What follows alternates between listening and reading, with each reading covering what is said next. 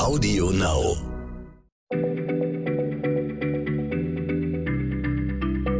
Schneller Schlau, der kurze Wissenspodcast von PM. Schön, dass ihr wieder dabei seid bei Schneller Schlau, dem kleinen Podcast von PM. Mein Name ist Stefan Draf und mir gegenüber sitzt Nora Sager. Wir sind beide Redakteure bei PM. Nora, wenn man an das tougheste Tier der Welt denkt, dann fällt mir sofort die Kakerlake ein. Von der geht ja die Legende, sie würde einen Atomkrieg überleben. Aber nun hast du mir mal erzählt, dass der Kakerlake da viel zu viel der Ehre zuteil wird. Sie verträgt zwar wegen ihres Chitinpanzers mehr Strahlung als der Mensch, aber nicht nennenswert mehr als andere Insekten. Sei es drum. Die Schabe ist auf jeden Fall ein Waisenknabe im Vergleich zu dem Tier, über das wir heute sprechen. Nora, du sagst, das robusteste, das tougheste Tier der Welt ist das Bärtierchen. Dabei klingt das vom Namen erstmal weich und flauschig. Was ist das für ein Wesen, über das wir da reden? Das ist ein ziemlich kleines Wesen, es ist ein überhaupt nicht flauschiges Wesen. Ähm, es gibt tatsächlich ganz viele Arten von Bärtierchen und die sind alle so zwischen 0,1 und 1 Millimeter groß. Also mit dem bloßen Auge so gut wie gar nicht zu erkennen, aber sie sind sehr umtriebig, sprich, sie sind in nahezu allen Lebensräumen vertreten, wo es zumindest äh, gelegentlich feucht ist. Von der Tiefsee bis an die Antarktis, überall gibt es Bärtierchen. Bei uns leben sie beispielsweise auf den Dachrinnen oder auf Mooskissen also wer mag, kann sich mal so ein Stück Moos holen und unter Mikroskop äh, gucken und ähm, die Augen offen halten nach etwas, das tatsächlich entfernt wie kleine Bären aussieht. Diese Bärtierchen sind mehr oder weniger zylinderförmig, die haben acht Stummelbeinchen und an diesen Stummelbeinchen sitzen sehr lange Krallen. Es sieht tatsächlich, wenn man stark vergrößert, sieht es ein bisschen unheimlich aus. Und sie haben sehr spezielle Mundwerkzeuge, mit denen sie in der Regel Pflanzenzellen anstechen und aussaugen. Eine Lunge haben sie nicht, die nehmen Sauerstoff über Poren in der Haut auf. Und ein geschlossenes Blutsystem mit Herz und Gefäßen haben sie auch nicht. Das lohnt sich bei der Körpergröße einfach nicht. Da diffundiert im Grunde alles äh, Notwendige. Aber äh, ansonsten ist alles dran, was man von einem Tier erwartet. Das hat Nerven, Muskeln, Gehirn, Magen, Darm, Nieren. Ja, ein Tierchen. Äh, trotzdem, Nora, also äh, jetzt klingen die Bärtierchen immer noch sehr verletzlich. Ich meine, wie robust kann man denn sein, wenn man so schrecklich klein ist? Oh, sehr, sehr, sehr robust. Hm, Bärtierchen ertragen zum Beispiel über einen längeren Zeitraum Temperaturen um die minus 20 Grad Celsius, also weit unter dem Gefrierpunkt. Äh, dazu haben sie ein körpereigenes Frostschutzmittel parat, aber das ist jetzt noch gar nicht das Besondere. Frostschutzmittel produzieren tatsächlich viele Tiere in sehr kalten Gefilden. Das Irre an den Bärtierchen ist eigentlich, die können sich in einen Zustand versetzen, in dem sie weder tot noch lebendig sind. Und in diesem Zustand, äh, Törnchenstadium genannt, da sind sie so gut wie unzerstörbar. Und wenn ich sage so gut wie unzerstörbar, meine ich irgendwie Hitze jenseits von 100 Grad, jahrzehntelange Trockenheit, äh, Strahlungsdosen, die menschliche Zelle irgendwie längst in Schutt und Asche gelegt hätten. Kein Problem.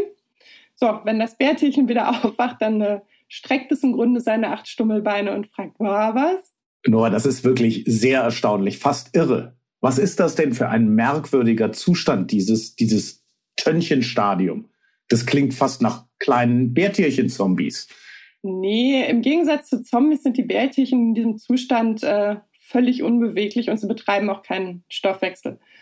Im Grunde kann man sagen, die lassen sich einfach austrocknen. Biologen haben natürlich ein schönes Wort dafür, das ist die Anhydrobiose. Ähm, und da verlieren die Bärtierchen nahezu ihr gesamtes Körperwasser. Da bleiben vielleicht noch so 5 Prozent, wenn es hochkommt. Und mal zum Vergleich, wir Menschen bestehen zu ungefähr 60 Prozent aus Wasser. Und das ist auch wichtig, weil Wasser halt das Reaktionsmedium für alle Vorgänge ist, die so in unserem Körper ablaufen. Und außerdem halten die äh, Wassermoleküle über Wechselwirkungen alles in Form, Zellhüllen und Proteine zum Beispiel. Und ohne Wasser gehen diese ganzen lebensnotwendigen Strukturen normalerweise kaputt. Aber wenn man jetzt so ein ausgetrocknetes Bärtierchen nach Wochen, Jahren, Jahrzehnten, nach allen möglichen Strapazen, äh, man da ein wenig Wasser drauf träufelt, dann wacht das auf und ist in der Regel wieder quietschfidel. Und Bärtierchen in diesem Tönnchenstadium waren sogar auf der internationalen Raumstation ISS, beziehungsweise man muss sagen, sie waren nicht in der Raumstation, sondern sie waren in einer sogenannten Biopfanne an der Außenseite montiert. Die kann man quasi nur zuklappen, äh, für äh, Start und Landung der Rakete, die sie ins All gebracht hat, weil das würden sie tatsächlich nicht überstehen. Aber auch die Außenseite der ISS ist äh, ein wirklich sehr ungemütlicher Ort. Da gibt es äh, viel UV-Strahlung, da gibt es geladene Teilchen aus dem Sonnenwind, es ist eiskalt, da herrscht Vakuum.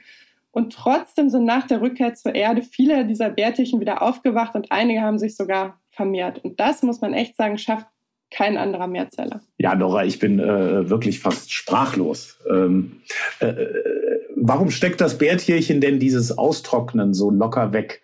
Ich meine, die haben ja auch Zellstrukturen und, und Biomoleküle, die, die müssen ja irgendwie in Form bleiben.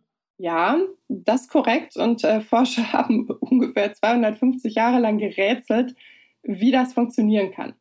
Es gibt in der Natur noch andere Tiere, die vorübergehend Körperwasser verlieren können und die ersetzen es meist durch einen Zucker namens Trehalose. Der hält dann die Strukturen aufrecht, der ersetzt sozusagen das Wasser. Und ähm, man hat vermutet, vielleicht machen die Bärtierchen das auch so, aber manche der vielen Bärtierchenarten stellen nur wenig Trehalose her, manche stellen gar keine her. Und erst 2017 haben äh, Forscher um Thomas Boothby, ich hoffe, ich spreche ihn richtig aus, von der University of North Carolina herausgefunden, dass Bärtierchen bei Trockenstress eine ganz besondere Klasse von Proteinen herstellen. Und die Forscher haben sie TDPs genannt, kurz für Tardigrade Specific Intrinsically Disordered Proteins. Und äh, Tardigrade ist einfach das englische Wort für Bärtierchen und äh, Intrinsically Disordered bedeutet, dass diese Proteine keine feste 3D-Struktur haben. Also normalerweise sind Proteine lange Ketten aus Aminosäuren und die falten sich dann zu einer dreidimensionalen Struktur und zwar nach einem ganz bestimmten Muster. Und nur in dieser Anordnung können sie ihre Aufgabe im Körper auch erfüllen. Aber die TDPs falten sich eben nicht nach einem festen Muster. Die haben äh, locker verglichen eher die Konsistenz von gekochten Spaghetti. Und deswegen formen sie beim Austrocknen auch keine Kristalle, sondern ein Glas. Also ein Glas ist für Chemiker einfach ein, ein Feststoff ohne geordnete innere Molekülstruktur.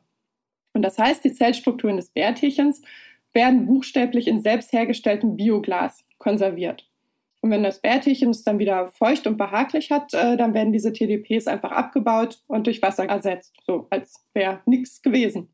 Nora, es wird immer irrer äh, zugegeben. Ähm, aber eines erklärt es mir ehrlich gesagt immer noch nicht. Du hast ja gesagt, dass die Bärtierchen auch Strahlung gut vertragen, die andere Lebewesen völlig ausnocken würde.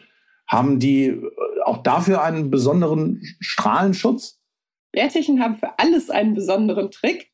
Ähm, das Hauptproblem bei energiereicher Strahlung ist, dass sie das Erbgut schädigt. Also Röntgenstrahlung oder UV-Strahlung zum Beispiel, die erzeugen freie Radikale in hohen Dosen, die dann wiederum Brüche im DNA-Strang verursachen. Und wenn der dann wieder geflickt wird, dann schleichen sich halt leicht Fehler ein. So, und Bärtierchen äh, stellen ein Protein namens, äh, ich denke, man spricht es D-Sub oder D-Sub aus, ähm, das die DNA vor Brüchen durch freie Radikale schützt. Und zwar bindet dieses Protein an Chromatin. Also an äh, Chromatin nennt man DNA, die so fein säuberlich aufgewickelt und äh, verpackt ist im Zellkern. Und ähm, dieses DSAP-Protein äh, bildet eine Art Wolke um das Chromatin herum. Und so schirmt es das Erbgut vor freien Radikalen ab. Aber das ist auch äh, quasi brandneu in der Bärtierchenforschung. Äh, das weiß man erst seit einer Studie der University of California aus dem Jahr 2019. Tja, also äh, brandaktuell, liebe äh, Hörer und Nora, ich merke trotzdem, die Bärtierchenforschung ist ein heißes Pflaster, ja? Ja, absolut. Also man könnte sich natürlich fragen, irgendwie, warum beschäftigen sich so viele Leute mit, mit so einem kleinen Vieh? Ähm, aber Tatsache ist, es gibt Hoffnung, äh, die Erkenntnisse aus der Bärtierchenforschung äh, zum Wohle der Menschheit einzusetzen. Und ähm, die das sind so Fragen wie, kann man beispielsweise bei Krebstherapien äh, gesundes Gewebe gegen Strahlenschäden schützen mit irgendwelchen Bärtierchen-Tricks oder kann man Blutkonserven und äh, Zellkulturen schadlos gefriertrocknen? Also was vieles, was die Bärtierchen können, das ähm, würden Mediziner mit menschlichen Zellen halt auch gerne machen. Aber da man gerade erst den zugrunde liegenden Mechanismen auf die Spur kommt, ist eine mögliche Anwendung noch relativ weit weg. Egal, Bärtierchen sind super cool und äh, ich bin ein Riesenfan, hat man vielleicht gemerkt. Liebe Hörer, jetzt am Ende der Folge können wir es Ihnen ja sagen. Das Bärtierchen ist so etwas wie das Wappentier der PM-Redaktion. Wir haben Kindern, die in unserem Redaktionskreis geboren wurden, gehäkelte Bärtierchen geschenkt. Überall in unseren Büros hängen Bilder von Bärtierchen herum. Wenn wir in Online-Konferenz sitzen, sitzen, haben wir Bildschirmschoner von Bärtierchen hinter uns. Das soll uns immer daran erinnern, dass wahre Stärke nichts mit Größe zu tun hat. Gehen Sie mal ins Internet, liebe Hörer, und schauen Sie sich Bilder von Bärtierchen an. Ich bin sicher, Sie sind genauso schockverliebt wie wir. Und wenn Sie sich dann von diesem ersten Gefühl erholt haben, hören Sie wieder bei uns rein. Bis dahin sagen wir Tschüss. Tschüss, danke fürs Zuhören. Schneller Schlau, der kurze Wissenspodcast von PM.